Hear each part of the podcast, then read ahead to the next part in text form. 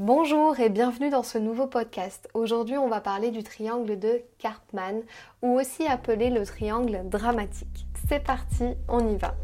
Bienvenue dans le podcast qui t'aide à révéler pleinement qui tu es. Je suis Fanny, coach en accomplissement personnel.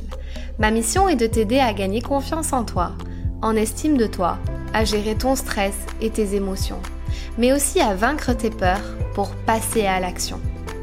Chaque semaine, j'aborde des sujets dans le développement personnel qui t'aideront à t'épanouir et à révéler pleinement ton potentiel. Dis-toi que tout est possible. Il suffit juste d'y croire. Donc aujourd'hui, on va parler du triangle de Karpman. Je voulais commencer ce podcast par une citation. Les victimes d'hier sont les persécuteurs de demain. Le triangle de Karpman, en fait, c'est donc je pense que beaucoup d'entre vous le connaissent, certains d'entre vous non. Alors pour ceux qui ne connaissent pas, c'est un triangle où à chaque extrémité, il y a les mots de victime, sauveur et persécuteur. Je voulais aussi vous donner une deuxième citation. La meilleure défense des bourreaux, c'est toujours de se transformer en victime. Donc dans la première citation qui vous dit les victimes d'hier sont les persécuteurs de demain et dans la deuxième qui vous dit la meilleure défense des bourreaux est toujours de se transformer en victime, tout cela pour vous dire que dans le triangle de Karpman, les trois sont reliés entre eux. Les trois extrémités sont reliées entre elles. Donc, je voulais aussi faire avec toi un petit point. Est-ce que tu es dans l'attaque quand tu réponds aux autres. Est-ce que tu attaques les autres? Est-ce que tu es agressif? Est-ce que tu ne sais pas t'exprimer sans attaquer ou remettre en question l'autre personne? Alors, ça veut dire que tu es sans doute un petit peu persécuteur dans ta façon de faire les choses. D'après le livre Agir pour ne plus subir, le persécuteur c'est un peu le méchant. Il est agressif, il est méprisant, il critique, il est autoritaire, il aurait besoin d'une victime, généralement gentille, qui est souffrante, culpabilisante, impuissante, désespérée et ça va lui permettre en fait d'exister en tant que persécuteur. Un persécuteur a toujours besoin d'une victime. Deuxième possibilité, si tu réponds oui à ces questions, les questions suivantes, tu es toujours là pour les autres, tu t'oublies totalement, tu veux sauver la planète entière, on t'appelle même parfois Mère Teresa. Alors peut-être que tu es dans la position du sauveur. Donc le sauveur, c'est une personne au premier abord qui est bonne, mais qui en fait joue un double jeu, puisqu'elle a besoin de l'équilibre dramatique. Maintenir la victime dans son rôle de victime et ne rien faire qui puisse vraiment l'aider à s'en sortir. Bah oui, puisque le sauveur, il est tout le temps en train de sauver tout le monde. Donc il n'aide pas vraiment les victimes à sortir de ça, il veut juste en fait les sauver constamment pour lui jouer son rôle de sauveur. Troisième possibilité, est-ce que tu vas répondre oui à ces questions? Tu es accro au drame, toute ta vie est tournée autour de tous tes problèmes, alors il est fort probable que tu sois dans la position de la victime dans ce triangle. J'en parlais dans mon podcast que j'ai sorti la semaine précédente sur le besoin d'être rassuré où tu es souvent dans la position de victime puisque tu as tout le temps besoin d'être rassuré par les autres et d'avoir besoin d'un sauveur en permanence. Donc, si tu t'es reconnu dans le podcast précédent le besoin d'être rassuré, tu es sans doute euh, dans le triangle de Karpman, tu es la victime. C'est un triangle avant tout qui est logique, parce que la victime aurait besoin du persécuteur, de ses critiques et de ses blâmes pour se sentir malheureuse et exister en tant que victime. Le triangle dramatique, c'est vraiment un modèle super connu qui est très utilisé dans le coaching et qui permet en fait de vraiment mettre en lumière les dysfonctionnements relationnels. Voilà, quand un coach arrive et nous parle de sa relation avec les autres et son positionnement, on peut vite le questionner on peut vite voir quel positionnement il va avoir dans le triangle de Karpman ou dans le triangle dramatique. Il a été décrit par le docteur Stephen Karpman, donc d'où le nom, qui est un psychologue américain, dans le domaine de l'analyse transactionnelle en 1968. Les trois rôles, victime, sauveur, persécuteur, ils sont très fluides et ils peuvent facilement se transformer en un autre. En fait, le scénario de la plupart des romans, des pièces de théâtre, des films et des séries télévisées sont basés sur le triangle dramatique. Pourquoi? Bah Pour qu'il y ait de l'action dans un film ou dans une série, il faut qu'il se passe des choses. Et évidemment, euh, au niveau relationnel, quand il y a une victime, il y a forcément un persécuteur, il y a forcément un gentil et un méchant dans les films. Voilà, donc c'est tout à fait logique qu'il ait été utilisé pour être une inspiration bah, dans les films ou dans les séries et dans les pièces de théâtre. Donc le triangle dramatique, il est si omniprésent et en fait, il peut être très subtil. En fait, que tout semble normal, mais en fait, ça l'est pas. Et il y a une façon vraiment plus saine de vivre qu'il faut trouver. Personnellement, euh, je suis passée un petit peu dans toutes les étapes. Bah alors évidemment, comme tout le monde, parce que il est normal qu'on adopte toutes ces postures dans sa vie. En fonction des gens avec qui on se trouve, parfois on va être persécuteur quand on a en face de nous une victime ou euh, qu'on a envie euh, bah, un petit peu de se défendre et qu'on devient un petit peu agressif vis-à-vis de ces situations-là. Eh bien, on est un petit peu persécuteur. On joue le rôle de la victime tout le temps quand on appelle euh, papa, maman au secours à l'aide, les amis, aidez-moi. Dans ce besoin d'être rassuré dont je vous parlais tout à l'heure dans le podcast précédent, je le mets vraiment en lumière cette position de victime. Et euh, voilà, et le sauveur, eh bien, c'est flagrant en tant que par exemple coach. Quand on commence ce métier, on a envie de sauver tout le monde.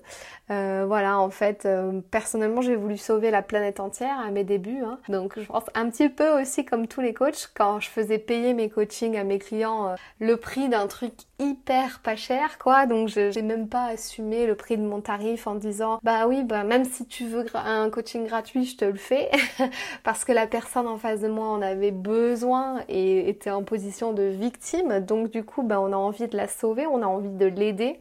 Et euh, du coup, il m'est arrivé de faire ça. Donc voilà, donc on passe un petit peu tous dans, dans ces étapes-là. Mais il faut faire très attention de ne pas être enfermé dans un schéma unique et répétitif, d'être tout le temps victime, d'être tout le temps persécuteur ou d'être tout le temps sauveur. Le triangle de Karpman, donc aussi appelé le triangle dramatique, a vraiment changé beaucoup de choses pour moi quand je l'ai compris et quand je l'ai intégré. C'est vraiment intégrer le mot. Si vous ne l'intégrez pas en vous, vous allez juste le voir en surface, oui d'accord c'est très bien le triangle de Carpan, mais il faut vraiment l'intégrer. Et en fait, moi, j'ai pu ajuster mon comportement dans les situations où je jouais la victime et j'avais besoin d'un sauveur, par exemple. Et on a tous un favori.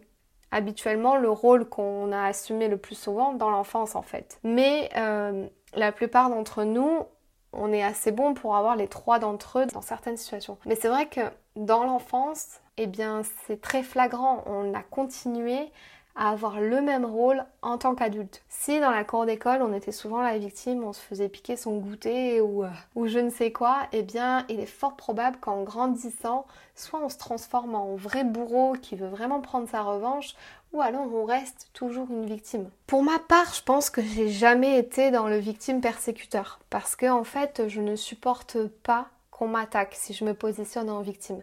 Donc en gros, j'ai jamais été vraiment dans la position où si j'ai fait ma victime, j'avais vraiment souvent besoin d'un sauveur, mais pas d'un persécuteur. Parce que les persécuteurs, euh, vraiment, c'est des gens qui vont vraiment rabaisser et être agressifs. Et moi, je suis pas du tout réceptif à, ce genre de, choses-là. Donc j'ai peut-être été... Euh, jamais un petit peu dans, ce système-là du triangle où euh, j'ai été victime, mais j'avais pas besoin d'un persécuteur.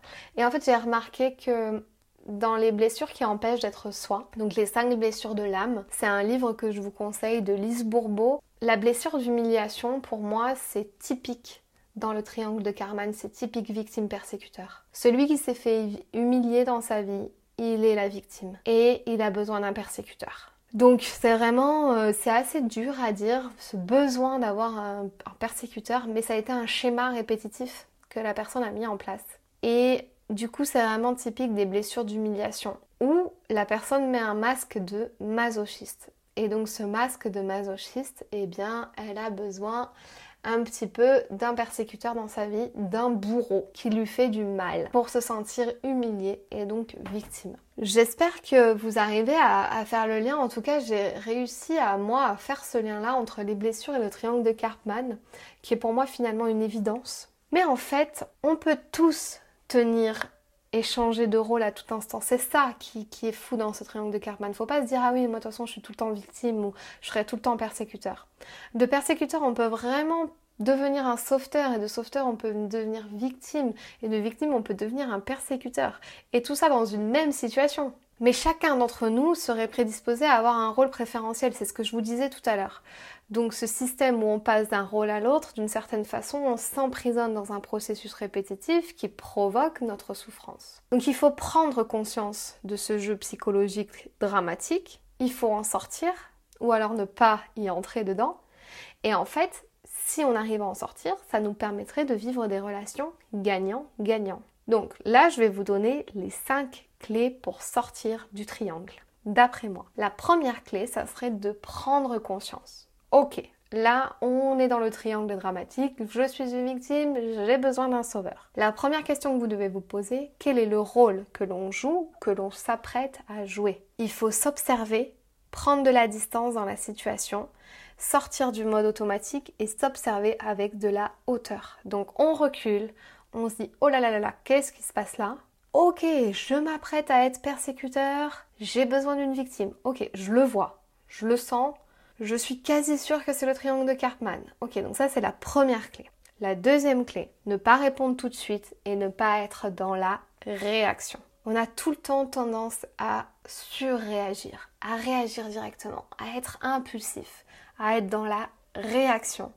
Non, il faut se poser les questions suivantes voir dans quelle position je vais me situer là tout de suite, victime, sauveur, persécuteur, et se demander pourquoi. Pourquoi je me, situe dans une position comme ça Pourquoi Qu'est-ce qui a fait que j'en suis arrivée là et pour ça, il faut prendre du recul. Si vous demandez pourquoi, vous ne pouvez pas être en surréaction à ce moment-là. C'est parce que vous avez réussi à prendre du recul. Donc prenez du recul, demandez-vous pourquoi. Troisième clé, reformulez toujours ce que l'autre vous a dit. Reprenez ces mots et demandez une confirmation. Donc, je ne sais pas dans quel schéma je pourrais vous donner un exemple, mais dans tous les cas, ça s'applique dans tous les schémas. Si vous êtes sauveur et que vous avez une victime en face de vous, vous reformulez ce qu'elle vous a demandé. Donc, si j'ai bien compris, est-ce que c'est bien ça que tu veux? Est-ce que c'est ça que tu as besoin? Tu as besoin d'être rassuré? Et si je te rassure, bah, qu'est-ce qui va se passer? Que souhaites-tu? Comment vas-tu évoluer? Questionnez la personne. Reformulez ce qu'elle vous a dit. Si je te sauve à ce moment-là d'une situation où tu te sens victime, qu'est-ce que ça va provoquer? Et aller plus loin dans le questionnement et aller plus loin dans la réflexion avec elle pour voir comment ça se passe, pour voir comment elle va réagir. Et ça, c'est la quatrième clé. Mets-toi dans une posture d'égal à égal. Encore une fois, c'est une prise de recul sur la situation qui va vous aider. Ne vous sentez pas ni inférieur ni supérieur. En fait, demande-toi, est-ce que tu es bien égal, égal, là, tout de suite, maintenant, dans la situation? Est-ce que je suis égal à égal? Ah, non. Ok, là, il y a quelqu'un qui prend la hauteur, l'autre qui est inférieur. Ok, si l'un d'entre vous prend le dessus ou veut écraser l'autre, il faut le noter et il faut revenir dans une situation égale à égale. Pour ça, c'est ma cinquième clé, c'est utiliser la communication non violente. Il y a un super livre, euh, je ne sais plus de qui, je pourrais vous mettre dans les notes du podcast sur la communication non violente. En fait, ça part du principe où il y a un besoin non satisfait derrière les mots de la personne. Donc le but, c'est de mettre en lumière le besoin et la demande véritable de la personne, quelle que soit la position dans laquelle elle se trouve. Demande-lui ce qu'elle ressent, demande-lui de quoi elle a besoin. En gros, dans la communication non violente, on dit toujours son besoin et on dit toujours sa demande et on observe la situation. Donc au début, c'est ah, ok, j'observe que là il se passe là. Là, moi, je me comporte en victime. Si c'est pour moi, de quoi j'ai besoin et quelle est ma demande véritable. Et en mettant en lumière ça, vous verrez si vous avez vraiment besoin d'un sauveur. Et vous verrez si l'autre en face va vraiment se comporter comme un persécuteur. Si vous mettez en lumière votre besoin et si vous ajustez votre demande. Parce que jouer la victime pour jouer la victime, c'est parce que derrière, il y a un besoin caché et une demande cachée. Mais peut-être que vous pouvez arriver à, en fait, à répondre à votre besoin et à votre demande seul, sans avoir besoin d'un sauveur ou d'un persécuteur pour vous dire les choses en face. Donc, quel est votre besoin? Quelle est votre demande que vous avez envie de, de vous faire à vous-même? Voilà les cinq clé pour sortir du triangle de Karman ou pour du moins ne pas y rentrer de façon répétitive et de façon automatique dans votre vie. J'espère que ce podcast t'a plu. Si c'est le cas, tu n'hésites pas à me mettre un commentaire, à me mettre 5 étoiles sur Apple Podcast ou voilà, un petit mot ou une question sur les réseaux sociaux, un petit commentaire, ça me fera plaisir. En tout cas, c'est vraiment toi seul qui as la clé pour révéler pleinement qui tu es dès aujourd'hui et pour sortir du triangle dramatique. Je te dis à très vite dans un nouveau podcast et je te souhaite une belle soirée ou une belle journée. Salut Si ce podcast t'a plu, je t'invite à t'abonner ou à mettre 5 étoiles ou un like et tu peux aussi le partager à tes amis. Tu peux me retrouver sur tous les réseaux sociaux sous le nom de Fanny l'Esprit Coach. Si tu as des questions ou des sujets que tu aimerais que j'aborde, n'hésite pas à m'écrire. À très vite dans un tout nouveau podcast.